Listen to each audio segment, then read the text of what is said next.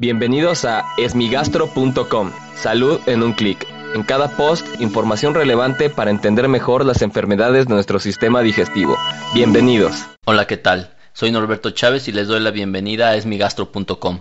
En este podcast daré respuesta a las dudas que tienen sobre las enfermedades del aparato digestivo y como todos los lunes y viernes hablaremos acerca de las enfermedades hepáticas. En esta ocasión la pregunta la hizo Argenis por mensaje directo eh, de Facebook.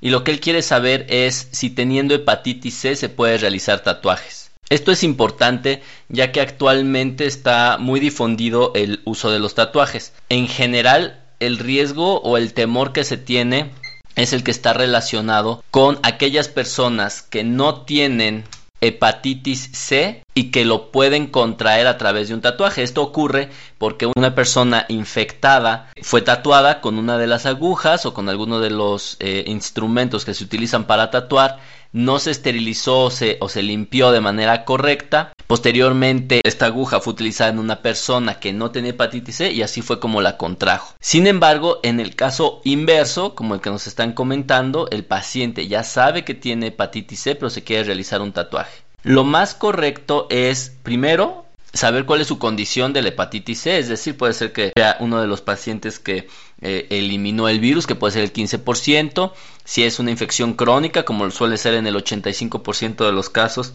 pues saber si tiene cirrosis o no, eso es muy importante, ya que se podría descompensar y obviamente eso no está nada bien. Si el paciente está estable, no tiene cirrosis hepática, no está descompensado, se podría tatuar. Ahora bien, es considerablemente importante que la persona le indique al tatuador que tiene hepatitis C. Primero, para que la persona que hace el tatuaje se proteja. Segundo, para que todo el material que se vaya a utilizar se elimine o se esterilice de manera correcta, ya que eh, de no hacerlo así, lo que va a ocurrir es que esta persona va a contagiar a un sinnúmero de personas y obviamente esto tiene una gran afectación e incluso se podría considerar un delito. Por lo tanto, eh, es muy recomendable hablar con el tatuador, explicarle su situación y obviamente asumir los costos pues propios de, de la enfermedad y en este caso asumir los costos propios de realizarse un tatuaje y evitar que otras personas sean infectadas. Entonces, en resumen, sí se podría realizar. Sin embargo, si el paciente tiene cirrosis hepática, está descompensado, debe también avisar ya que podría durante el proceso del tatuaje adquirir infección por otro tipo de hepatitis, por ejemplo de hepatitis B, lo cual también ocurre, esto también aplica para las personas con hepatitis B.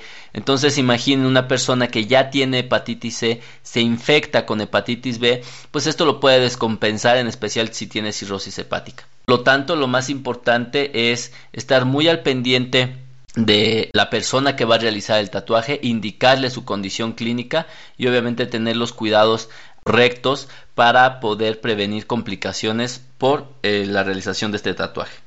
Muchas gracias Argenis por enviarnos esta pregunta. Si tienes alguna duda te invito a que escuche los episodios previos y si aún tienes algo que no te haya quedado claro en el sitio web www.esmigastro.com encuentras el formulario a través del cual puedes enviarnos tu pregunta. Gracias por haber escuchado este post. Si la información les fue útil, compártanla. Hagamos que más gente esté informada. Los esperamos en el próximo podcast.